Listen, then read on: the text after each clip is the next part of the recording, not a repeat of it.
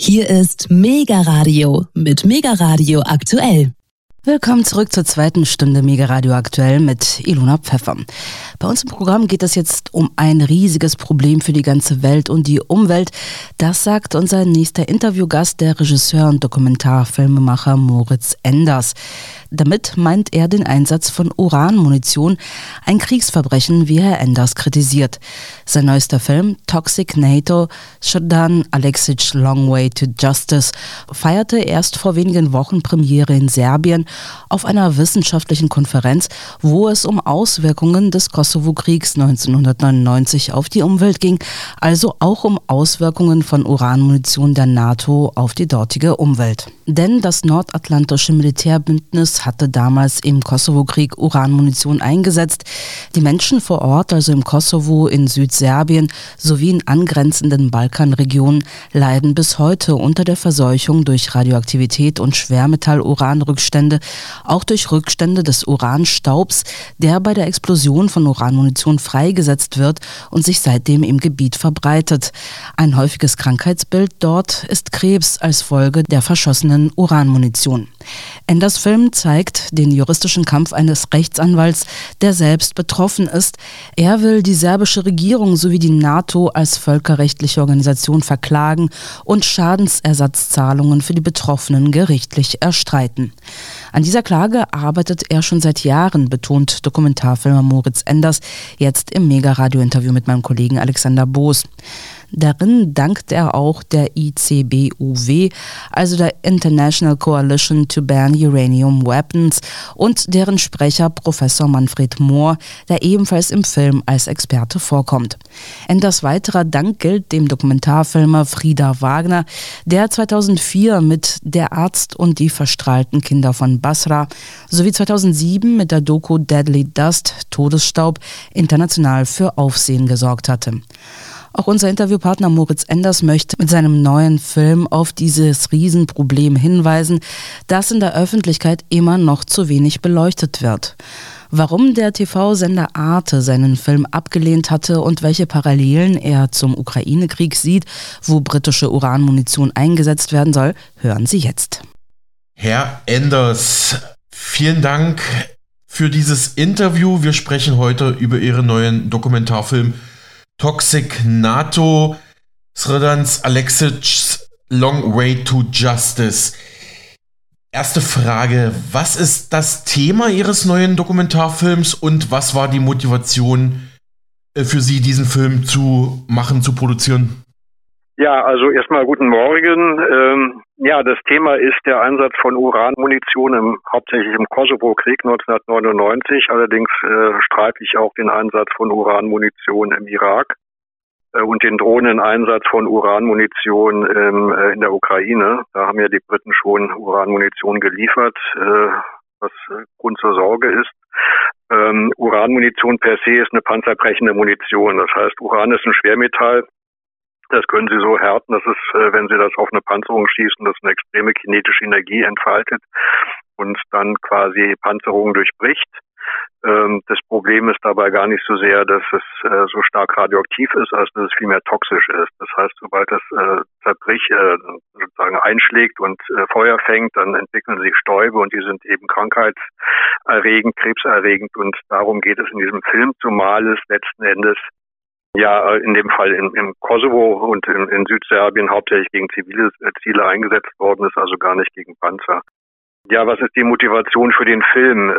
Ich äh, habe das Thema schon länger auf dem Schirm. Ich hatte das mal vor ein paar Jahren Arte vorgeschlagen. Das ist drei, vier Jahre her. Das haben die damals abgelehnt. Damals gab es so eine Reihe wo sich äh, Leute quasi, ich glaube Arte Re heißt das, ne, wo sich Leute gegen ungerechte Behandlung auflehnen und gegen übermächtige Institutionen ankämpfen. Mhm. Und da hätte der Film reingepasst, weil die Hauptfigur meines Films ist ja auch ein Anwalt, ist Regin Alexic.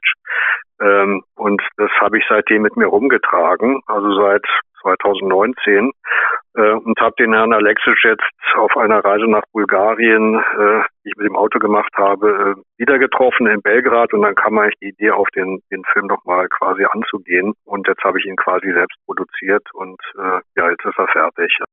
nachdem ich angefangen hatte zu recherchieren, mich ein bisschen mit diesem Thema auseinanderzusetzen, mit dem Thema Uranmunition, wurde mir doch eigentlich klar, was für eine was für ein Riesenproblem das darstellt. Und äh, das wird meiner Ansicht nach viel zu wenig beleuchtet in der Öffentlichkeit. Und das war eben ein Anlass, den Film dann doch zu machen, gegen äh, viele Widerstände und finanzielle Schwierigkeiten, ihn trotzdem fertigzustellen. Und ähm, ich denke, ich kann hoffe, dass ich damit einen Beitrag dazu leisten kann, dass der in der Öffentlichkeit auch äh, stärker diskutiert wird, dieses äh, Problem, und dass das ja eine öffentliche Debatte angestoßen wird darüber. Hm. Wie sah die Recherche aus für diesen Film? Ja, die Recherche ging ja dann, wie gesagt, 2019 los. Da war ich schon mal in Serbien und habe verschiedene Leute getroffen, also natürlich Herrn Alexic, aber auch Onkologen, verschiedene Wissenschaftler, äh, einen Parlamentarier aus dem serbischen Parlament. Ähm, habe mir so ein Bild gemacht, um erstmal ein Exposé schreiben zu können. Einen großen Anteil an der Recherche hatte auch äh, Frieda Wagner, der mir äh, Tipps gegeben hat, äh, wertvolle Informationen gegeben hat, Kontakt hergestellt hat. Also Frieda Wagner ist ein Filmemacher, äh, der bekannt ist äh, über zwei Filme, die er gedreht hat, über das Thema Uranmunition. Einmal der eine Film hieß Todesstaub, Dafür hat er, glaube ich, auch einen Filmpreis bekommen und der andere Film hieß Der Arzt, die verstrahlten Kinder von Basra. Peter Wagner hat sich damals beschäftigt mit den Auswirkungen der Uranmunition in den Irakkriegen und äh, hat mir dann eben auch da äh, bei der Recherche geholfen, mir wertvolle Tipps gegeben. Äh, dann hatte ich mit dem ICBUF zum ICBUF Kontakt. Also ICBUF ist die International Coalition to Ban Uranium Weapons. Manfred Mohr hat mir da auch äh, segensreiche Hilfe gegeben und zuteilkommen lassen, so dass ich da sozusagen zwei Ansprechpartner hatte, die mir äh, sozusagen wichtige ähm, ja, die mir da erstmal weitergeholfen haben und dann, wie gesagt, stockte das allerdings, weil das Exposé war fertig. Arthur hat es dann abschlägig entschieden und dann habe ich das jetzt nochmal aufgegriffen. Jetzt vor einem halben Jahr kam mir die Idee, als ich auf dem Weg nach, nach Bulgarien war und habe dann noch sozusagen verschiedene Unterlagen bekommen von Anna Lexic und äh, so quer im Internet recherchiert etc. Ja, an die Filme von ähm, Herrn Wagner kann ich mich auch noch ganz gut erinnern, die sind ja durchaus auch auf große ähm, Aufmerksamkeit gestoßen und ähm, die von Ihnen genannten Recherchepartner und Organisationen, da kommen wir später nochmal drauf, Herr Enders. Äh, meine nächste Frage lautet aber, haben Sie denn einen persönlichen Bezug zum Balkan, zum Kosovo, zu Serbien? Das ist ja dort, wo Sie auch äh, gefilmt, gedreht und äh, recherchiert haben. Naja, inzwischen schon. Ne? Das ist aber über den Film sagen mhm. entstanden. Ich bin äh, ja 2019 mal in Serbien gewesen, um das zum ersten Mal zu recherchieren und äh, habe dann festgestellt, dass es ein ganz normales Land ist mit ganz netten Leuten. Ich hatte damals auch so ein paar jüngere Leute getroffen, die sich noch daran erinnern konnten, wie sie Kleinkinder waren, wie diese Bombardements, an diese Bombardements konnten sie sich noch dunkel erinnern. Also die Kleinkinder waren zu der Zeit, als dieser Krieg ausbrach und äh, habe dann sozusagen die Schwarz-Weiß-Schema quasi überwunden, da die Bösen, hier die Guten, ähm, sondern im Grunde waren das alles, also die Leute, die ich getroffen habe, waren nicht nette und herzliche Menschen. Äh, auch äh, Sređan Alexic, ein sehr großzügiger Mensch, der auch wie soll ich sagen, weites Herz hat und äh, versucht vielen Leuten zu helfen. Und dann war ich ja noch ein paar Mal in Bulgarien jetzt, also auch der Kameramann ist ja Bulgare, mit dem ich gedreht habe. Äh, Andrei Raschew, das heißt, durch meinen Bulgarien-Aufenthalte, da war ich drei, vier Mal, habe ich auch so einen gewissen Bezug zum Balkan bekommen, wobei ich sagen muss, ich kann die Sprachen nicht. Das heißt, das war bei mir so oberflächlich, muss man schon zu, muss ich schon zugeben. Das ist jetzt nicht so, ich sage, ich bin so richtig tief da eingetaucht. Aber so der, der Eindruck, den ich habe, der ist eigentlich sehr angenehm und insofern fühle ich mich da auch immer ganz wohl oder habe mich bisher da immer ganz wohl gefühlt im Balkan. Also durch so eine Filmrecherche ist dann auch ja so eine gewisse Affinität entstanden zu dieser ganzen Region.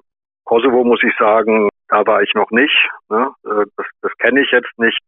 Ähm, aber Serbien und äh, Bulgarien, was ja so das Kernland des Balkans vielleicht sogar ist, äh, da war ich jetzt ein paar Mal und finde es eigentlich super. Herr Enders, wie war denn die Premiere Ihres Films Toxic NATO in Serbien im September 2023? Lief er da auf einem Filmfestival? Sie hatten mir, glaube ich, sowas gesagt im Vorgespräch. Nee, das war eine Konferenz. Da ging es mhm. um die, die Auswirkungen des Kosovo-Kriegs auf die Umwelt, unter anderem auch die Auswirkungen des Einsatzes von Uranmunition. diese Konferenz war hauptsächlich, äh, bestand hauptsächlich aus wissenschaftlichen Beiträgen, aber da wurde der Film auch gezeigt, gleich am Anfang. Ist da auch ganz gut aufgenommen worden. Ich glaube, die Leute waren auch berührt. Äh, er soll jetzt noch ein bisschen die Runde machen, der Film natürlich, aber das war quasi eine wissenschaftliche Konferenz, kein Filmfestival. Mhm. Genau, Sie hatten Sirdan Alexic jetzt schon mehrfach angesprochen. Wer ist er und warum ist er Namensgeber für Ihren neuen Dokumentarfilm? Also Srejan Alexic ist ein Rechtsanwalt, der die NATO wegen des Einsatzes von Uranmunition verklagen will und äh, daran auch schon seit vielen Jahren arbeitet. Also der klassische, wie soll sagen, Kämpfer, wenn man so will, der da auch, auch nicht aufsteckt und äh, unermüdlich äh, sozusagen Belege sammelt äh, und erschien mir deswegen als, als Hauptfigur irgendwie sehr tauglich. Wie gesagt, es, es war ja schon mal angedacht für eine äh, Arte-Dokumentation das Thema, in, da hätte er auch wunderbar reingepasst. Und insofern ist er im Grunde auch die Hauptfigur äh, des Films. Äh, ich habe ja zwei Hauptinterviewpartner, nämlich den Herrn Alexic und Manfred Mohr vom ICBUF, also der International Coalition to Ban Uranium Weapons. Ähm, ja, aber Reginald Alexic ist der, der an vorderster Front kämpft und insofern beeindruckende Figur, weil er auch, äh, das finde ich besonders beeindruckend bei ihm eigentlich, äh, das ausgewogen angeht, äh, keine Hassgefühle entwickelt oder dergleichen, sondern einfach probiert faktisch faktenbasiert vorzugehen. Ähm, das ist für mich ein, sehr überraschender Zug, weil ihm ist ja einiges widerfahren, auch da im, im Krieg, also seiner Familie ist einiges widerfahren, ähm, so dass das umso bewundernswerter für mich ist, dass er da einen kühlen Kopf behält und äh, jetzt äh, ausgewogen äh, und neutral zu bleiben. Und Sie begleiten ihn ja auch in großen Teilen in Ihrem Film, Herr Enders, ne? Ja, also wie gesagt, wir hatten ja nun, ich habe das ja nun äh, frei finanziert, da war auch nicht viel Zeit zum Drehen. Wir haben das in, äh, wenn man so will, zwei Drehtagen oder anderthalb Drehtagen gemacht. Äh, da waren wir in Serbien, ähm, wir haben Herrn Alexic begleitet. Wir mussten auch viel äh, von A nach B fahren, also von Nisch, wo er seine Kanzlei hat, nach Franje äh, runter zu der Brücke, äh, wo das Eisenbahnunglück stattgefunden hat, weiter runter in den Süden, fast bis an die mazedonische Grenze, wo der Friedhof ist. Das heißt, äh, Ihnen ist ja aufgefallen, dass wir viel Autofahrten in dem Film drin haben. Mhm. Das ist auch so ein bisschen der Tatsache geschuldet, dass äh, wir sehr viel Auto gefahren sind und dann haben wir versucht, das irgendwie auch noch irgendwie auf äh, sozusagen zu filmen. Ja, also das ist natürlich klar. Sie haben ihn begleitet in dieser kurzen Zeit, so gut es ging. Ne? Natürlich wäre es jetzt wünschenswert, da einen längeren Film draus zu machen, äh, das als Preview zu betrachten für einen Film von äh, 52 oder gerne auch 90 Minuten. Mhm. Ähm, das Thema taugt ja für eine große Dokumentation. Und ähm, dann hätte ich natürlich auch gern mehr Drehtage, um das alles noch besser irgendwie äh, auf, äh, auf Film bannen zu können. Ähm, so ist es halt jetzt so eine Mischung geworden von eben einer Begleitung von äh, Srejan Alexic und viel Archivmaterialien, die auch zum großen Teil von Frieda Wagner kommen. An dieser Stelle nochmal herzlichen Dank. Also Archivmaterialien, in dem jetzt auch äh, von den Auswirkungen des Einsatzes von Uranmunition im, äh, in den Irakkriegen die Rede ist. Ne? Aber klar, Alexic, den begleiten wir und äh, das hat auch großen Spaß gemacht mit ihm. Mhm. Ja, wie gesagt, ich kann Ihren Film äh, Toxic NATO Sredan Alexic Long Way to Justice nur empfehlen. Auch wenn er jetzt nicht die Länge hat, von der Sie gerade gesprochen haben, ist man doch direkt ähm, ja, hineingezogen in diese, in diese reale Geschichte, Herr Enders, kann ich dann nur so als, als Zuschauer sozusagen sagen. Ähm, der Rechtsanwalt. Ja, das freut mich. Gerne. Der Rechtsanwalt Herr Alexic sagt in ihrem Film, es gebe bis heute ja viele Spätfolgen für die Bevölkerung dort in den betroffenen Gebieten auf dem Balkan, im Kosovo. Haben Sie da irgendwelche, ich sag mal, medizinischen Angaben, Statistiken, wie viele Menschen da betroffen sind. Ich weiß gar nicht mehr, ob Sie es auch im Film sagen. Also es ist auf der Konferenz zur Sprache gekommen, dass Serbien wohl das Land ist, das am zweitstärksten von Krebs betroffen ist, Krebserkrankungen. Kurioserweise nach der Mongolei, so wurde es auf der Konferenz gesagt, weiß jetzt nicht, warum die Mongolei da ganz vorne rangiert. Also das äh, lässt sich aber feststellen. Es gibt ein deutliches Plus an Krebserkrankungen. Das ist sehr wahrscheinlich zurückzuführen auf den Einsatz von Uranmunition.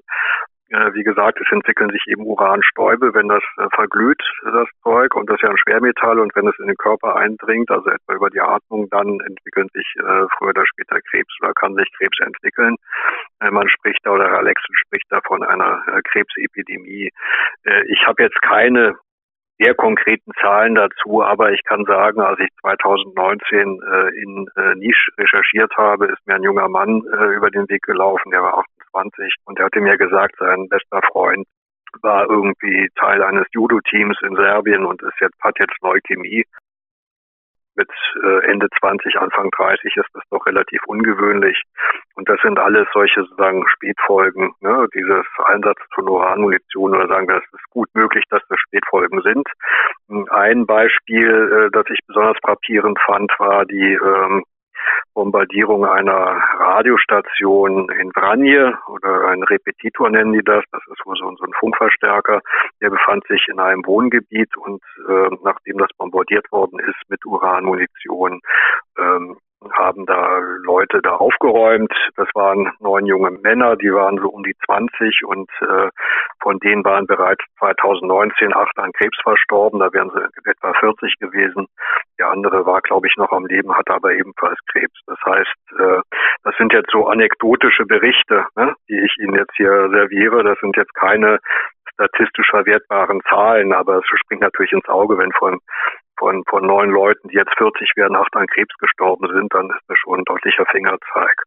Und das ist auch das, was berührt. Ich glaube, es gibt ja auch diesen Satz, ein Toter ist eine Katastrophe, eine Million Tote sind Statistik. Also ich kann jetzt nicht hundertprozentig sagen, wie viel Prozent das angestiegen ist und um wie viel sozusagen wie viele Leute zusätzlich daran gestorben sind, aber äh, der Eindruck vor Ort ist schon ja, dass die Leute sehr darunter leiden und sie waren auch denke ich, nach dieser Filmpremiere sehr dankbar, dass man das Thema mal angeht und äh, Thema, dass man das thematisiert, äh, weil es natürlich doch wie so ein Damoklesschwert auch über den Leuten hängt. Ne? Wir haben ja auch diese bei dieser Eisenbahnbrücke gedreht, also bei Skrelica, ich spreche das alles furchtbar aus, ist ja ein Zug getroffen worden von Uranmunition, also auf einer Zuglinie, wo zweimal am Tag ein Zug lang gefahren ist hat die NATO einen Personenzug abgeschossen, der ist dann entgleist. Und in diesem Ort äh, haben wir eine Augenzeugin interviewt, die das miterlebt hatte seinerzeit und die dann auch gesagt hat, dass in dieser äh, Stadt sehr viele Leute an Krebs erkrankt sind. Ähm, wahrscheinlich, weil eben dieser Zug auch mit Uranmunition bombardiert worden ist. Das heißt, wir kriegen dann tatsächlich äh, über solche Augenzeugenberichte, Erlebnisberichte, anekdotische Vorfälle, die einem äh, angetragen werden, äh, so einen gewissen Eindruck, der lässt sich jetzt statistisch irgendwie, wie soll ich sagen, nicht, nicht für mich nicht, den kann ich jetzt nicht in Zahlen ummünzen, aber insgesamt kann man sagen, dass die äh, Folgen verheerend sind von dem Einsatz von diesem, diesem Zeugs. Ja, dieses Zeugs, also die Uranmunition, diese Uranwaffen, die da eingesetzt wurden ne, von der NATO, das, das nochmal klar ja, haben. Das, nenne ich jetzt Zeugs oder Teufelszeugs. Klar, es geht immer um diese Uranmunition. Wie gesagt, ein giftiges Schwermetall, das, äh, wenn es in kleinen zu Staub zerfällt und eingeatmet wird, eben extrem schwere Erkrankungen nach sich zieht oder nach sich ziehen kann. Mhm. Also die Krankheitsbilder sind doch vor allem Krebs, ähm, habe ich jetzt rausgehört, Herr Enders, ja? Ist das korrekt soweit? Ja, Knochenkrebs und Leukämie ist eine häufige Folge der, der Vater von Srejan Alexic hatte dann Hautkrebs, da hat sich die Haut runtergepellt. Ähm, gibt auch andere Krebssorten, aber äh, Leukämie und Knochenkrebs ist mir so relativ häufig. Also Leukämie ist, glaube ich, so eine klassische, so eine klassische Folge davon. Ja, also mhm. alles, alles sehr unschön und natürlich, äh, das muss man ja auch sagen, wenn es jetzt darum geht, dass äh, da Entschädigung gezahlt wird, worum sich ja Herr, Herr Alexic bemüht, aber offen gestanden, wenn sie 20 sind und dann auf einmal eine Krebsdiagnose bekommen und dann vielleicht irgendwie noch 30, 35, 40 werden und dann ein bisschen Geld bekommen und zwei Jahre später tot sind, äh, ist das irgendwie auch nur ein schwacher Trost. Ne? Also ich finde das jetzt absolut richtig, dass die NATO das eingesteht und äh, auch Entschädigungen gezahlt werden. Das ist auch sozusagen Fingerzeig, dass man sich dazu bekennt, dass man da einen Fehler gemacht hat. Aber letzten Endes, ähm, die, die gesundheitlichen Schäden können sie ja nicht mehr aus der Welt schaffen. Die sind ja da. Ne? Und äh, es gibt auch so Bestrebungen, dass die kontaminieren das Gebiet, aber auch das ist natürlich eine Herkulesaufgabe. Also es gibt auch Leute, die sagen, wir schütten jetzt irgendwie frische Erde drüber. Aber trotzdem kann es natürlich alles ins Grundwasser einsickern. Und äh, wie gesagt, das, das Problem lässt sich nicht mehr aus der Welt schaffen. Das hat eine Halbwertzeit von 4,5 mhm. Milliarden Jahren, mhm. verdünnt sich natürlich mit der Zeit. Herr Alexic sagt ja auch äh, in dem in dem Dokumentarfilm, dass die Uranstäube verweht worden sind, vom Wind auch in angrenzende Regionen rübergetragen worden sind, ähm, so dass es jetzt nicht lokal auf Südserbien und den Kosovo beschränkt ist. Also der Kosovo und Südserbien sind am, am schlimmsten betroffen, aber ansatzweise eben auch die umliegenden Gebiete. Ne? Also das ist äh, eine Riesenkatastrophe. Wir haben es vor Ort gesehen. Ich habe da einen, einen Kalb mit zwei Köpfen ist uns da vorgestellt worden von einem Veterinär. Das haben wir auch ganz kurz in dem Film drin. Äh, das ist wahrscheinlich auch eine Folge des Einsatzes von dieser Uranmunition, äh, das ja sozusagen die DNA zerstören kann. Ne? Und durch diese, auf, diese, auf, dieses Aufbrechen der DNA-Stränge gibt es dann eben Missbildungen. Ein weiteres Problem, dass es eben auch verstärkt zu Missbildungen kommen kann bei Neugeborenen. Ne? Menschen wie bei Tieren. Also worum es mir geht, ist jetzt wirklich das nicht sozusagen als Statistik abzuhandeln. Äh, Sie können jetzt da äh, viele Bücher zu lesen, sondern eben über so einen Film auch nochmal zu zeigen, was ganz Konkretes anrichten kann, ähm, damit man so eine, damit man das nachempfinden kann, ja. Weil ich glaube, das Gefühl ist jetzt auch wichtig. Das ist eine ganz, ganz schlimme Geschichte, die da passiert ist. Und äh, wie gesagt, es droht ja jetzt in der Ukraine schon wieder. Also wenn das in der Ostukraine mhm. eingesetzt wird, wenn diese Challenger-Panzer der Briten damit aufmunitioniert werden und wir wissen ja, da gibt es ja diese Schwarzerdeböden, äh, das, das Zeug, also ja. diese Gegend wird ja dann verseucht mhm. werden. Da können sie auch kein Getreide mehr ernten. Ne? Also das ist, mhm. äh, das ist ein Riesenproblem. Herr Enders, ähm, ja, kommen wir später auch nochmal drauf. Ich würde so mal diese, sag ich mal, gesundheitliche Perspektive äh, hier abschließen. Ähm, ich habe mich erinnert, ich habe vor einigen Monaten ein Interview geführt mit dem österreichischen Physiker und Naturwissenschaftler Dr.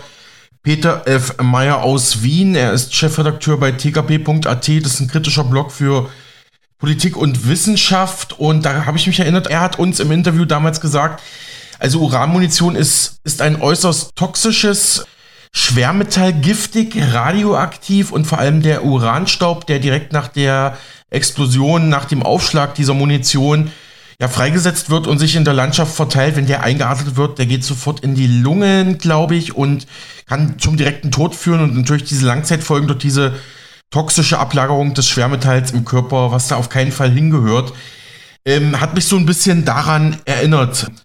Aber gut, ähm, ich muss sagen, ich bin jetzt auch kein Physiker wie Dr. Meyer, ne? Also das ist der absolute Fachmann da für diese, für diese Fragen, genau wie andere auch. Ja, ich bin auch kein Physiker und ich bin auch kein Mediziner. Also was Sie da sozusagen, natürlich bräuchten Sie dann einen, der von beiden was versteht, der was von Uranmunition versteht und von den, den Folgen. Also da gibt es bestimmt Spezialisten.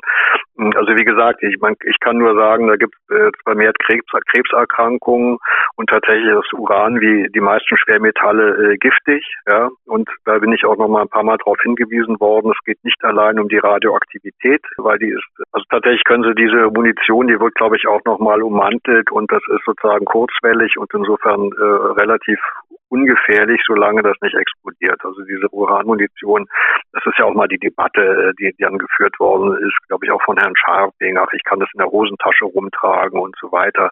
Passiert doch nichts. Ja, das stimmt. Äh, solange das sozusagen nicht äh, zur Explosion gebracht wird, ist es relativ harmlos, weil schwachstrahlend und kurzstrahlig. Aber das ändert sich sofort, wenn das dann explodiert und zu Staub zerfällt. Ja, dann haben sie da ein Riesenproblem und das, ist eben eine Mischung zwischen der dann freigesetzten Radioaktivität und der Toxizität auch vor allem, die dann zu diesen Erkrankungen führt. Also ähm, und zur Schädigung der DNA. Ne? Also die DNA mhm. wird geschädigt, ja. kann eben tatsächlich zu, äh, für nachfolgende Generationen auch zum Problem werden. Und dadurch, dass das Zeug jetzt in der Welt ist, äh, wird es auch äh, die Gegend sehr, sehr lange belasten. Ne? Natürlich nimmt jetzt die Intensität mit der Zeit ab, aber es ist äh, leider nicht mehr rückgängig zu machen. Ähm, ja, aber wie gesagt, als absoluter Laie, so wie Sie es ja auch sind, kann ich das nur sozusagen konstatieren, dass es eben diese, diese Zunahme an Krebserkrankungen da gibt, vor allem Leukämie. Ähm, aber die einzelnen Mechanismen, wie das jetzt sozusagen äh, wirkt im Körper, die kann ich Ihnen jetzt auch nicht darlegen. Hm. Ja, an dieser Stelle vielleicht nochmal der Verweis auf dieses Interview mit Dr. Meyer. Kann man zum Beispiel auf unserem Spotify-Kanal nachhören, Mega Radio aktuell das neue Inforadio. Dort zu finden unter Uranmunition im Ukraine-Krieg, Explosion in Chelmenitsky, Dr. Meyer, tkp.at Mega-Radio-Interview. Da gab es ja diese ominöse Explosion, ich glaube im Mai 23 war das in Chelmenitsky, wo, also zumindest Dr. Meyer und andere vermuten, dass da auch ähm, ja, Uranmunition ja explodiert ist und diese äh, Schadstoffe freigesetzt hat. Aber äh, Herr Enders, kommen wir mal zurück zu Ihrem Film. Können Sie noch mal das Kriegsgeschehen im NATO-Krieg gegen Serbien 1999 kurz nachzeichnen? Sie nennen ja in Ihrem Film, haben Sie auch schon jetzt im Interview angedeutet, viele Orte, Städte, zum Beispiel äh, Franje, Brücken etc., die damals äh, unter anderem durch Uranmunition durch die NATO getroffen und zerstört wurden. Und wir haben diese Angriffe mit depleted Uranium diese Orte bis heute verändert und vor allem die dort lebenden Menschen, die Sie ja in Ihrem Film zeigen.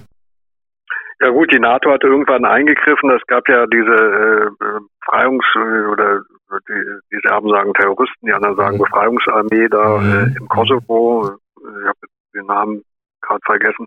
Ähm, und äh, dann gab es ein Ultimatum an Serbien, dass Serbien, äh, dem ist Serbien nicht nachgekommen. Da gab es ja diesen, diesen Rambouillet-Entwurf, äh, der allerdings vorgesehen hätte, dass die NATO ungehindert in ganz Serbien hätte rumfahren können. Das hätte im Grunde kein serbischer Staat oder kein Staat der Welt äh, akzeptieren können. Hm, ich weiß von einigen Leuten aus dem, die mal im Verteidigungsministerium gearbeitet haben, dass der Krieg eigentlich im Grunde schon beschlossen war, äh, man nur noch quasi auf den Anlass wartete, um dann losschlagen zu können. Das hat zwar irgendwie einen geopolitischen Hintergrund. Den, den Zuschauern wurde das quasi äh, anders verkauft hier. Äh, wie gesagt, ich finde, man muss das äh, irgendwie relativieren. Das geht so nicht, diese Schwarz-Mais-Malerei. Ähm, aber ich denke mal, dass es da tatsächlich äh, geopolitische Hintergründe gab, eben äh, auf Serbien, äh, Serbien anzugreifen. Jedenfalls hat die äh, NATO dann ähm, 70 oder 78 Tage lang äh, Serbien bombardiert äh, und äh, eben tatsächlich sehr viel Uranmunition eingesetzt. Ja, das ist im Grunde so, also wann, wo. Also es wurde ja auch mal dieses Rundfunkhaus in Belgrad getroffen beispielsweise. Es wurde die Brücke getroffen, es wurde in Vranje dieser, dieser Radiosender getroffen. Es ist auch mal ein Irrgänger äh, irgendwo in Bulgarien eingeschlagen mit Uranmunition versehentlich. Äh, es wurde eben fleißig bombardiert und wie gesagt, hauptsächlich wurden zivile Einrichtungen getroffen und keine militärischen. So was die Sache nochmal besonders bemerkenswert macht. Ne? Weil dann kann man ja eigentlich sagen, man hat da jetzt, äh, was weiß ich, eine Panzerschlacht und da rücken irgendwelche Panzer vor und dann werde ich da äh, diese Panzer stoppen, indem ich Uranmunition verwende. Äh, die brennen dann innen aus. Also das Ding, das, diese Uranmunition würde dann die Panzerung durch, durchtrennen wie ein heißes Messer Butter, ein Stück Butter und dann innen explodieren, dann wäre natürlich die Panzerbesatzung äh, verbrannt. Ja. Mm, aber mhm. äh, das hätte, wie soll ich sagen, militärisch gesehen Sinn, aber was hier passiert ist, ähm, äh, hatte militärisch gesehen eigentlich keinen Sinn. Also zum Beispiel diese Bombardierung des ähm, des Zuges bei Strelica, äh, da sehen Sie ja auch, das sind nur alte Materialien, aber Sie sehen, wie da verkohlte Menschen aus dem Zug rausgezogen werden. Also sie sind vollkommen verkohlt. Also es ist einfach irgendwie so eine Art, wie Kohlebrikett sehen die aus, ne? Und äh, die sind mhm. einfach da äh, mhm. qualvoll ums Leben gekommen. Ne? Und das macht die Sache nochmal irgendwie äh, äh, besonders abscheulich, möchte ich mal sagen. Ne? Und äh, ja, also mhm. Das ist, also ich möchte in dem Film jetzt aber auch gar nicht äh, auf diese, das hatte ich auch nicht vor, da irgendwie groß einzusteigen, wer hat Schuld an dem Krieg, wer hat keine Schuld, wer ist das Opfer, wer ist der Täter. Ähm, da gibt es ja interessante Dokumentationen, also eine, die habe ich neulich nochmal gesehen, das begann mit einer Lüge, äh, ist damals ja noch vom WDR ausgestrahlt worden. Da kann man sich auch gerne mal, den kann man sich auch gerne mal anschauen. Äh, ich will jetzt auch nicht sagen, dass es der Weisheitsletzter Schluss ist, aber man sollte sich das ja immer so aus verschiedenen Quellen alles zusammensetzen. Ähm, das ist das eine, dass, dass, dass man da sozusagen zwei Konfliktparteien hat. Die NATO hat dann auf der einen Seite zugunsten der einen Seite eingegriffen. Ähm, das andere ist natürlich die moralische Verwerflichkeit des Einsatzes von Uranmunition, der selbst wenn das alles so mhm. gerechtfertigt gewesen wäre, also selbst wenn diese NATO-Propaganda so gestimmt hätte, was ich sozusagen offen gestanden bezweifle, äh, selbst dann hätte man das natürlich nicht rechtfertigen können, Uranmunition einzusetzen. Äh, meinen Sie auf kosovarisch-albanischer Seite die UCK, Genau, die UCK, die, da war mir gerade genau, das war, das, so ging das ja, äh, das ging ja los zwischen UCK und, und Serben und äh, der ganze Balkan ist ja ein Flickenteppich, das muss man sich auch mal anschauen. Also auch so ein Land wie Bosnien hat ja, soweit ich weiß, vier Parlamente, nämlich ein serbisches, ein kroatisches, ein bosnisches und dann nochmal eins für alle. Da haben sie immer so kleine Enklaven, Exklaven. Äh, sie haben auch im, im, im Kosovo eine serbische Minderheit, wo dann quasi, die da irgendwie so reingesprengselt sind. Das heißt, das Ganze ist wirklich ein Flickenteppich und unendlich schwer, unendlich schwer quasi da einen Ausgleich zu finden. Äh, zumal wenn man da immer noch Öl ins Feuer gießt. Ähm, ich habe einige Leute getroffen, äh, jetzt inzwischen, die dem alten Jugoslawien nachweinen. Also das war eigentlich ein erfolgreicher Staat. Also zwischen den, zwischen den Fronten, also weder zum Warschauer Pakt noch zur NATO gehörend ähm, hat das eigentlich so ganz gut funktioniert. Das sagen wir jedenfalls einige und war auch irgendwie sinnvoll. Ne? Nun gab es da wahrscheinlich immer Spannungen, aber ich denke mal, abgesehen von Slowenien, das so relativ einheitlich ist, ist es unheimlich schwer, da irgendwie äh, das, das auseinanderzubrechen, ohne dass immer wieder neue äh, Konflikt- und Demarkationslinien aufgebaut werden. Ähm, früher war das wohl äh, sicherlich, also ich, ich will nicht sagen, dass das alles reibungslos funktioniert hätte, aber das war wohl nach Aussage einiger Leute, die ich gespro äh, gesprochen habe, ähm, eigentlich letzten Endes ein Erfolg. Natürlich mit Slowenien, das ja reich war im Vergleich zum Süden, aber da auch irgendwie Rohstoffe bekommen hat und industriell war das Land als Ganzes auch einigermaßen gut aufgestellt. Also äh, das ist eine Tragödie, ne, die da sich dann abgespielt hat. Also der Zerfall Jugoslawiens auf diese grauenhafte Art, mit diesen grauenhaften Kriegen, das ist eine absolute Tragödie. Und da wird man sicherlich auch nochmal fragen müssen, äh, wer da doch die Finger drin hatte, außer den Leuten vor Ort. Ne, also wer da quasi mit dran rumgerührt hat, damit das sozusagen auf so entsetzlicher Art und Weise auseinanderfällt. Mit diesen ganzen Tragödien, die sich dann da abgespielt haben. Mhm. Herr Enders, äh, bevor wir nochmal zu, zu den juristischen Klagen von Rechtsanwalt Alexic kommen, nochmal vielleicht eine persönliche Frage. Sie sprechen ja auch im Film mit Betroffenen, ich sage jetzt mal Krebspatienten in der Region. Wie, wie war denn da so Ihr persönlicher Eindruck? Ähm, das, das, das berührt einen ja sicherlich auch, denke ich mal, so als Journalist, ne? Ja, also wir sind einfach mit äh, Srejan Alexic äh, losgefahren und dann haben wir ja, wie gesagt, die Zeugin an der Brücke äh, interviewt und eben eine äh, seiner Klientinnen, die auch an Krebs erkrankt ist. Das ist in dem Film ja auch zu sehen mit den ganzen Medikamenten, die sie einnehmen muss. Ja, also das berührt, berührt natürlich, weil die Leute sind eben so ausgeliefert. Ja, das ist ja so eine unsichtbare Gefahr, die über ihnen schwebt. Ja, man weiß immer nicht, trifft mhm. ein, trifft ein nicht. Das ist ja äh, das, das, das Grauenhafte daran, dass, dass sich diese Geschichte letzten Endes äh, nicht klären lässt. Also auch wenn man, äh, wenn man da jetzt noch gesund ist, äh, was ist jetzt in drei Jahren, was ist in fünf Jahren, was ist in zehn Jahren, ähm, also das finde ich psychologisch unheimlich schwer zu verarbeiten.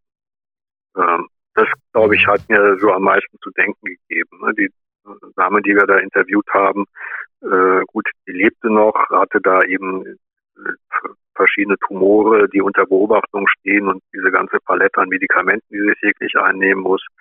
Ähm, aber äh, es ist teilweise auch offensichtlich so ein stilles Sterben. Die Leute, äh, ja, viele haben eben da auch wenig Hoffnung, denke ich mal.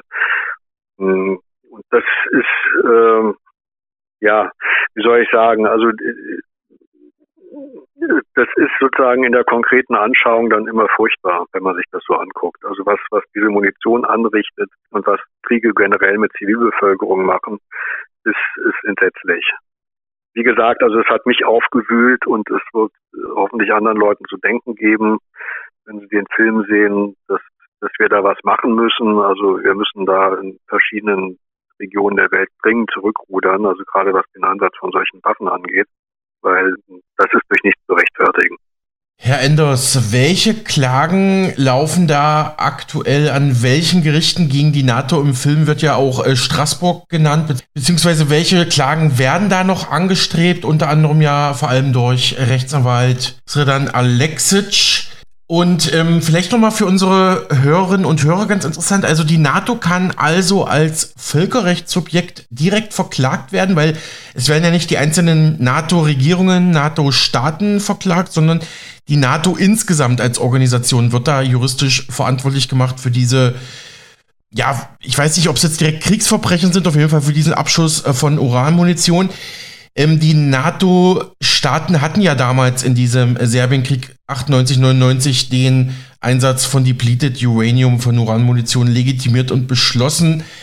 Und wo wir gerade bei der NATO sind, vielleicht noch ganz kurzer persönlicher Hinweis. Ich äh, hatte 2018 mal auf einer Pressekonferenz in Berlin die Möglichkeit, äh, NATO-Generalsekretär Jens Stoltenberg direkt zu interviewen. Ging zwar nur ein bis zwei Minuten, weil da waren natürlich viele Kollegen auch da, aber genau, hatte ich mit der NATO direkt auch schon mal Berührungspunkte. Aber, aber zurück zu den Klagen, Herr Enders. Ja, also erstmal tatsächlich die Frage, warum wird jetzt die NATO verklagt und äh, warum nicht die USA? Weil es sind ja die USA gewesen, ganz konkret, die diese Uranmunition eingesetzt haben, nicht andere NATO-Staaten. Also erhält sich natürlich die Frage, warum verklagt jetzt äh, Herr Alexic äh, die NATO und nicht die USA?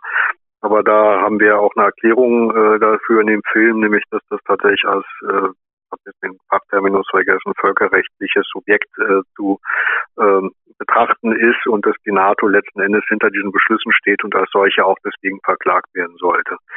Ähm, die Klagen, die zurzeit anhängig sind, sind in Belgrad. Das sind zivilrechtliche Klagen. Da geht es um Entschädigungen. Es, geht jetzt keine, es gibt gar keine Völkerrechtsklagen im Moment.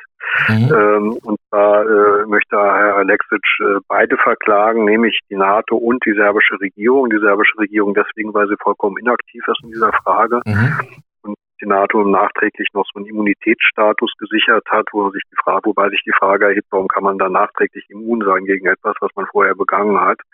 Hm, also da sind im Moment äh, erstmal diese Klagen anhängig. Darüber hinaus äh, sind noch keine anhängig. Das mit Straßburg, das müssen Klagen gewesen sein, die in anderen Zusammenhängen eingereicht hat. Die beziehen sich, soweit ich weiß, jetzt nicht direkt mhm. auf diese, diese Uranmunition. Äh, was dann vielleicht noch irgendwann mal ähm, möglich wäre, den, den Fall in Den Haag zu, äh, zu präsentieren äh, vor dem äh, Gerichtshof da, aber das äh, setzt voraus, dass erstmal alle, alle anderen rechtlichen Wege ausgeschöpft sind. Also so habe ich das verstanden.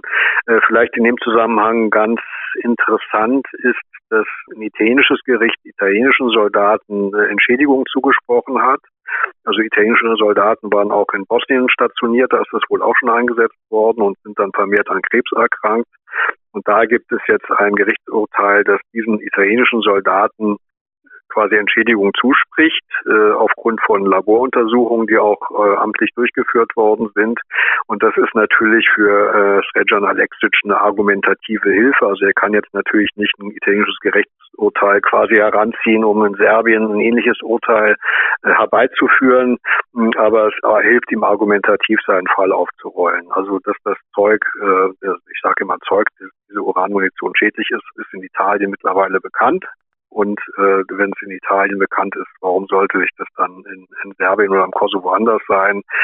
Zumal man hier nochmal sagen muss, dass die italienischen Soldaten ja nur eine gewisse Zeit da vor Ort waren, während die Leute in Serbien, Kosovo da in der Regel ihr ganzes Leben verbringen. Mhm. Ja, Herr Enders, Sie hatten Professor Manfred Mohr jetzt schon angesprochen im Laufe unseres Gesprächs. Das ist ja einer der Experten auch für diese Fragen und den interviewen sie an ihrem Film und der sagt, die NATO hat im Prinzip, also laut ihm jetzt, völkerrechtswidrige Kriegsverbrechen im Krieg gegen Serbien 1999 begangen, weil sie Uranmunition eingesetzt hat. Und er ist ja Mitglied bei dieser ähm, ICBUF, also International Coalition to Ban Uranium Weapons. Ähm, ja, wie bewerten Sie die Aussage von Professor Moore und was sind Ziele, Aktivitäten und was sind Ziele und Aktivitäten dieser Organisation ICBUF? Ja, also ich äh, kenne mich jetzt juristisch nicht aus. Also für mich sind das auch Kriegsverbrechen und ähm, da gibt es natürlich dann irgendwo nochmal Unterscheidungen zwischen, äh, also das sagte mir Herr Mohr auch, was jetzt in der Ukraine sich abspielt, gibt es nochmal einen Unterschied zwischen denjenigen, die diese Munition liefern und denjenigen, die sie dann einsetzen. Ähm, allerdings äh, ist es für mich sozusagen schon verwerflich, zu, ähm, die irgendwie auch zu liefern. Die ICBUF, also International Coalition to Ban Uranium Weapons, setzt sich dafür ein, dass das Zeug sozusagen ver verbannt wird, aber nicht nur der Einsatz, sondern auch die Herstellung soll untersagt werden und äh, so bestehende Bestände sollen irgendwie untauglich gemacht werden. Das ist ein Netzwerk, das gibt es in Deutschland, Belgien, USA, Skandinavien, Japan haben sie Mitglieder und darum campen sie, haben sie, glaube ich, gerade ihr 20-jähriges Jubiläum gefeiert. Ja, also das kann ich zu ICBUF sagen. Sie haben mir sehr geholfen bei der, bei der Recherche. Herr Enders, ähm, Sie hatten ja schon die aktuelle Situation im Ukraine-Krieg angesprochen. Äh, meines Wissens nach gab es bereits direkte Lieferungen von Uranmunition aus Großbritannien und die USA haben das auch zugesagt. Da bin ich aber gar nicht sicher, ob das die Lieferung auch schon erfolgt ist. Auf jeden Fall, ja, ist Uranmunition schon in der Ukraine aus dem Westen. Die NATO habe da nichts gelernt, kritisiert Professor Moore in ihrem Film. Also welche Rolle spielt diese aktuelle Parallele und welche Rolle äh, spielte der Einsatz äh, von ich glaube auch amerikanisch-britischer Uranmunition im Zweiten Golfkrieg, im Irakkrieg 1991, also die Geschichte da mit Kuwait und Saddam Hussein. Also diese zwei Konflikte, vielleicht nochmal mit Blick auf den Balkankrieg, den Sie ja thematisieren in Ihrem Film. Wie ist da so der Zusammenhang? Gibt es da irgendwelche Parallelen?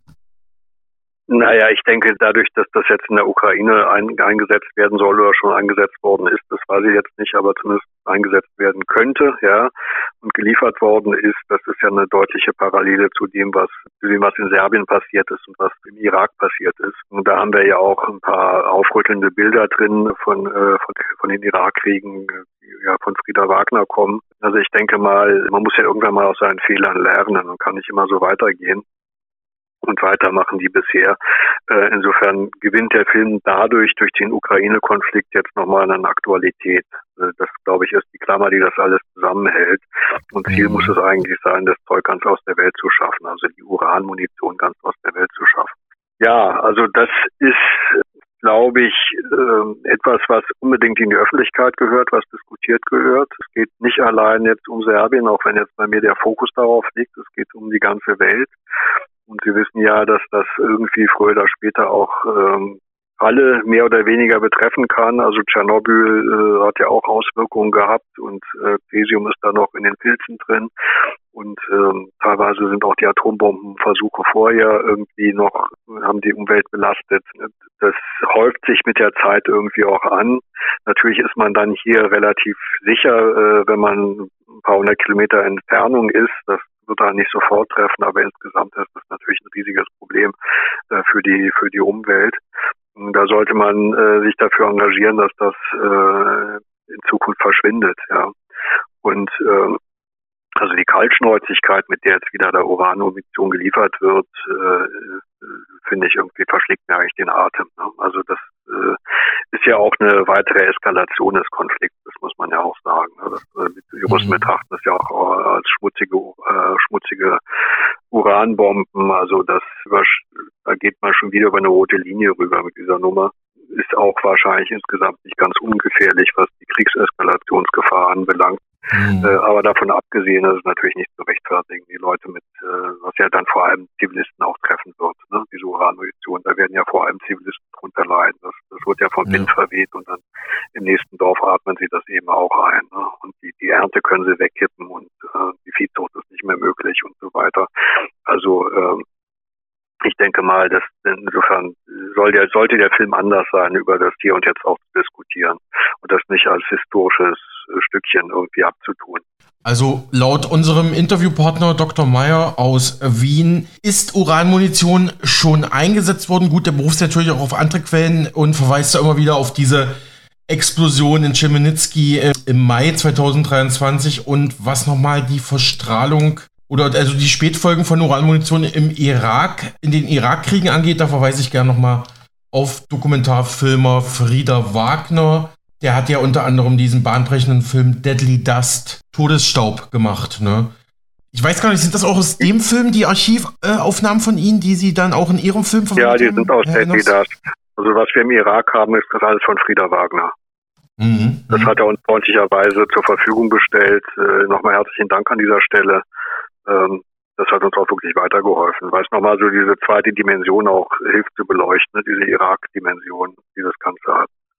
Und schon äh, mhm. damals hätte man wissen müssen, ne, und das ist ja das, das Verwerfliche eigentlich, man, aufgrund der Vorfälle im Irak hätte man 1999 schon wissen können müssen, also wenn das jetzt im ersten Irakkrieg eingesetzt worden ist in Kuwait, was das alles für Folgen haben kann. Insofern, ja, also diese verstörenden Bilder aus dem Irak, die haben wir jetzt in Serbien gar nicht gedreht. Und ich habe auch lange überlegt, muss ich sagen, das heißt, ich habe sie jetzt reingenommen, um aufzurütteln, diese Bilder, also von den missgebildeten Kindern oder den leidenden Kindern, die da irgendwie in ihrem Elend gefangen sind. Äh, also ich habe das jetzt reingenommen. Es hat sich mir ein bisschen gesträubt, weil das wirklich verstörend ist, aber ich dachte mir, es ist nötig, um einfach äh, die Aufmerksamkeit darauf zu lenken, was das für Folgen haben kann. Mhm. Ähm, Herr Enders, äh, sehen Sie Ihren Film als eine Art äh, politische Botschaft? Ähm, was will er erreichen, bewegen, verändern? Und Ihr Film ist ja auch nochmal mit englischen Untertiteln versehen. Ist ja ein mehrsprachiger Film, aber mit durchgängig englischen Untertiteln. Er will doch sicherlich vielleicht auch ein größeres weltweites Publikum erreichen, vermute ich da. Und ähm, wo kann er auch überall äh, gesehen und vielleicht auch erworben werden? Ja, also folgendes, der hat jetzt englische Untertitel, weil er ja Nisch gelaufen ist und äh, wir mussten uns irgendwie entscheiden, was machen wir da, also Serbisch oder Englisch. Wir haben uns dann dafür entschieden, ihn durchgehend Englisch zu untertiteln. Das ist eine Sprache, die äh, viele eben können. Und insofern äh, die nächstliegende Geschichte, der soll jetzt auch in anderen Sprachen untertitelt werden. Also zurzeit wird gerade daran gearbeitet, eine serbische Fassung zu machen mit serbischen Untertiteln. Da geht es natürlich um das, was Manfred Mohr sagt, der Deutsch spricht in dem Film. Das wird dann äh, im nächsten Schritt auf auf Serbisch untertitelt. Äh, ja, politische Botschaft weiß ich nicht. Ausnahmsweise sage ich mal nein. Ich befasse mich ja viel mit Geopolitik, aber ich denke, in diesem Fall möchte ich einfach erstmal darauf hinweisen, dass ähm, dass eben der, der Einsatz von Uranmunition äh, teuflisch ist und verwerflich und mich gar nicht jetzt sozusagen auf eine Seite schlagen. Äh, diese ganzen geopolitischen Hintergründe äh, müssen irgendwann auch beleuchtet werden, aber das wäre dann quasi ein anderer Film. Letzten Endes erleben wir ja gerade überhaupt auf der ganzen Welt eine Machtverschiebung, der, der eine Verschiebung der Machtachsen. Also es geht eben ein bisschen weg von USA, mehr Richtung China und das ist ja auch äh, der Grund, äh, diese tektonische Plattenverschiebung ist auch der Grund für viele Konflikte, die wir erleben, also in der Ukraine oder in äh, Armenien oder, oder Nahen Osten und so weiter. Aber das möchte ich jetzt gar nicht groß ansprechen. Ich möchte einfach nur sagen, das soll eben, das soll eben nicht mehr verwendet werden, weil es eben auch gegen die Zivilbevölkerung geht und insofern auch ein Kriegsverbrechen ist, das einzusetzen. Ja, der Film soll, äh, ist gelaufen jetzt in Nisch. Er soll noch äh, gezeigt werden auf dem, im Rahmen einer ICBUF-Veranstaltung auf dem Friedensfest in München am 6. November. Also ICBUF ist, wie gesagt, diese International Coalition to Ban Uranium Weapons. Da am 6. November. Es gibt jetzt eine Einladung in die Schweiz, äh, voraussichtlich am 25. November. Da soll er gezeigt werden auf einer Veranstaltung. Und äh, wie gesagt, wenn da die serbischen Untertitel äh, gemacht worden sind, äh, dann äh, soll ja auch in Belgrad in einem Kino gezeigt werden. Das sind im Moment die Verabredungen, die ich habe. Ich hoffe natürlich, dass der Film dann weitere Kreise zieht. Im Moment äh, probiere ich den noch äh, zu verkaufen. Und das heißt, äh, ich betone auch immer wieder, dass das jetzt sozusagen eine Kurzfassung ist eines potenziell längeren Films. Also jetzt hat er 26 Minuten, könnte wie gesagt 52 oder 90 Minuten haben. Versuche jetzt äh, Interessenten erstmal zu gewinnen, um eben da einen größeren Film draus zu machen, der dann auch finanziell ein bisschen besser ausgestattet ist, dass man mehr Drehtage hat, etc. Also das ist jetzt im mhm. Moment meine Strategie. Also hoffe natürlich, dass der dann alsbald auch irgendwie äh, zu sehen sein wird, aber auf alle Fälle warte ich jetzt mal die nächsten Veranstaltungen ab, damit die Leute, die dann hingehen, auch nochmal so dieses Exklusive haben, äh, das äh, zu sehen und dann irgendwann hoffe ich, dass es auch mehr Leute sehen können. Mhm. Also ich finde, dass der Film nur zwei Drehtage hat, das sieht man dem gar nicht an. Ich finde, das ist eigentlich ein technisch ähm, sehr gut gemachter Film. Ihr Film hat einen sehr spannenden Schnitt und teilweise cinematografische Landschaftsbilder, also die auch im Kino laufen könnten. Also wenn ich da vor allem an die Anfangs- und Schlussszene denke. Dazu blenden sie gekonnt Archivmaterial ein, haben wir auch schon jetzt drüber geredet. Ja, was, was können Sie als äh, Filmemacher, als Dokumentarfilmer vielleicht zu diesem technischen Aspekt sagen? Naja gut, also die Anfangsbilder und die Endbilder sind ja Drohnenaufnahmen ne, mhm. in 4K gedreht, also in einer hohen Auflösung. Das hat Andrei Raschew gemacht, der bulgarische Kameramann, mit dem hatte ich schon mal in Bulgarien auch zusammengearbeitet. Das ist ein sehr guter Drohnenpilot und äh, da wir wenig andere Bilder hatten, hat sich das natürlich aufgedrängt, die ähm, einzusetzen, diese Drohnenbilder. Ähm, das sollte dem Ganzen so ein epischen, äh, so ein episches Ausmaß auch geben. Also es dann ja sozusagen die großen weiten Landschaften, ähm, die sollten auch, äh, wie soll ich sagen, visuell erstmal stark wirken. Das, äh, das ist eben klar, es ist so kein Kammerspiel, sondern äh, es betrifft eine ganze Region ja, das ist dann auch sozusagen und aus, aus dem Material, das zur Verfügung stand, hat sich eben auch diese Bildsprache aufgedrängt. Ne? Muss man ja auch sagen, muss ja ein Film aus dem zusammenstellen, was da ist an, an Materialien.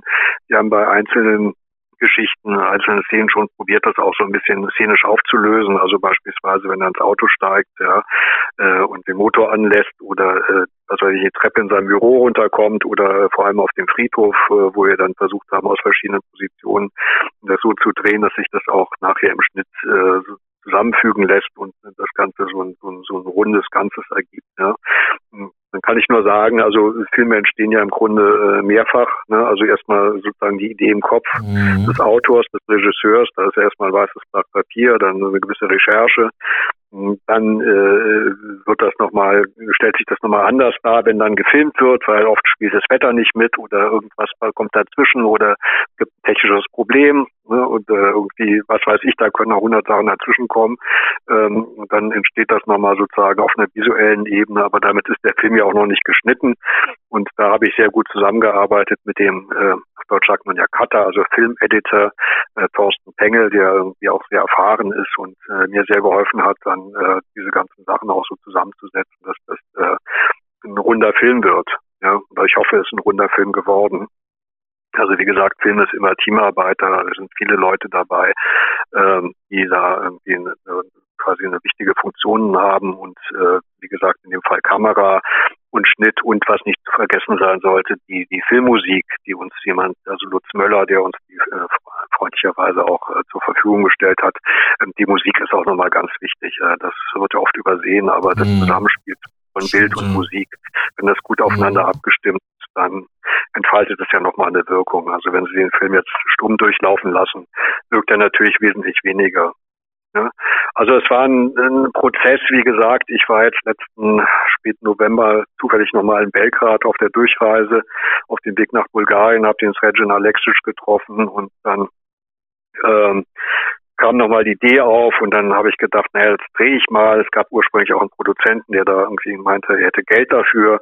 Dann habe ich mal angefangen zu drehen und als ich dann wieder in Berlin war, Anfang Februar, dann äh, war das Geld auf einmal doch nicht da und dann hing das Projekt äh, sozusagen on hold. Ja, das ging dann erstmal nicht weiter, bis ich dann äh, angerufen worden bin von einem Sponsor, der dann fragte, äh, was denn der Film so mache. Also den hatte ich im Hotel in Nisch kennengelernt und der hat sich über die Rezeptionistin dann irgendwie mein, meine E-Mail-Adresse äh, geben lassen und äh, hat dann Kontakt aufgenommen und dann freundlicherweise zugesagt, da äh, Sponsorgelder äh, zur Verfügung zu stellen. Und das war dann immer noch ein bisschen knapp, aber ich habe dann äh, eine Einladung bekommen zu dieser Konferenz in Nisch und hatte dann irgendwie das Gefühl, naja Gott, das ist jetzt so ein Wink mit dem Zaunpfahl. Äh, ich will jetzt da nicht mit leeren Händen antanzen, jetzt machen wir irgendwie diesen Film und hatte dann eben nochmal das Glück, dass ich das an einen kleinen italienischen Sender im Vorfeld verkaufen konnte. Die haben sich die Internetrechte für Italien gesichert so dass dann so ein bisschen das Geld reinkam, ja, das ich unbedingt brauchte, um das überhaupt fertigstellen zu können. Hm, das war also sozusagen äh, ein Ritt auf der Rasierklinge finanziell, muss ich schon sagen. Hm, aber es hat ja irgendwie geklappt und ich bin jetzt ganz froh, dass, äh, dass der Film auch äh, fertig geworden ist hatte schon oft gezweifelt, ob das Sinn ergibt, ob ich mir das leisten kann, ob das nicht irgendwie mich finanziell überfordert. Und wie gesagt, dann gab es aber helfende Hände äh, da und dort und äh, geeinten Kräften haben wir das dann irgendwie irgendwie äh, auf die Straße gebracht. Ja, es war ein, es war wirklich ein, äh, wie man sagen, eine zittrige Partie, ne? bis es dann, bis er dann fertig geworden ist. Mhm. Ja, Herr Enders, äh, vielen Dank im Namen der Mega Radio Aktuell Redaktion, dass Sie sich heute Zeit genommen haben, über Ihren Film Toxic NATO, Toxic NATO zu sprechen. Abschließende Frage für heute. Was sind zukünftige Projekte und was sind vielleicht auch äh, frühere Filme von Ihnen, die ja unsere Hörerinnen und Hörer unbedingt sehen müssen? Also unbedingt sehen muss man ja immer gar nichts. Also das, das, das, das weiß ich nicht. Also die zwei Filme, die mir ein bisschen am Herzen liegen, sind beide für ZDF Arte entstanden. Eins ist äh, Schüsse auf dem Petersplatz. Da ging es um das Papstattentat von 1981 und das andere wäre Tod eines Bankers. Da ging, geht es um den vermeintlichen Selbstmord eines Bankers, der Bank Monte dei Paschi di Siena, der äh, aus dem Fenster gefallen ist, ob nun freiwillig oder unfreiwillig, das äh, der Frage gehen wir in dem Film nach. Mm, das sind beides investigative Geschichten, beide haben mit Italien zu tun. Äh, da habe ich auch mal gelebt, also auch deswegen so meine zweite Heimat. Und beide Filme haben großen Spaß gemacht. Äh, aktuell ist natürlich einiges in der Pipeline, worüber ich jetzt noch nicht, was noch nicht ganz spruchreif ist, was ich vielleicht an dieser Stelle noch mal sagen möchte, ist, dass natürlich das Thema Uranmunition wie gesagt, nach wie vor, nach wie vor verdient hätte, äh, nochmal aufgegriffen zu werden im Rahmen eines längeren Films. Also wenn es jetzt Leute gibt, die meinen, das ist interessant, 26 äh, Minuten und da kann man mehr draus machen und, und hat dann noch andere Locations, wo man drehen kann. Also beispielsweise wieder Italien, weil es ja da dieses Gerichtsurteil gegeben hat, das eben den italienischen Soldaten äh, Entschädigungen zuspricht. Das wäre zum Beispiel eine Location oder auch noch natürlich äh, am Gericht in Belgrad zu drehen oder verschiedene Experten zu interviewen. Auch versuchen, Gegenstimmen zu bekommen zu dem Ganzen. Also das Ganze kann man durchaus nochmal sozusagen ausarbeiten und äh, einen längeren Film draus machen. Also das wäre auch ein ganz konkretes Projekt, das ich jetzt so im Hinterkopf habe. Soweit Dokumentarfilmer Moritz Enders zu seinem neuen Film Toxic NATO Jordan Alexic Long Way to Justice, der vor kurzem in Serbien Premiere feierte. Mit ihm sprach mein Kollege Alexander Boos. Ja, und damit ist unsere Sendung auch schon an ihrem Ende angelangt. Ich hoffe, es hat Ihnen gefallen, dass Sie morgen wieder einschalten. Tschüss, machen Sie es gut.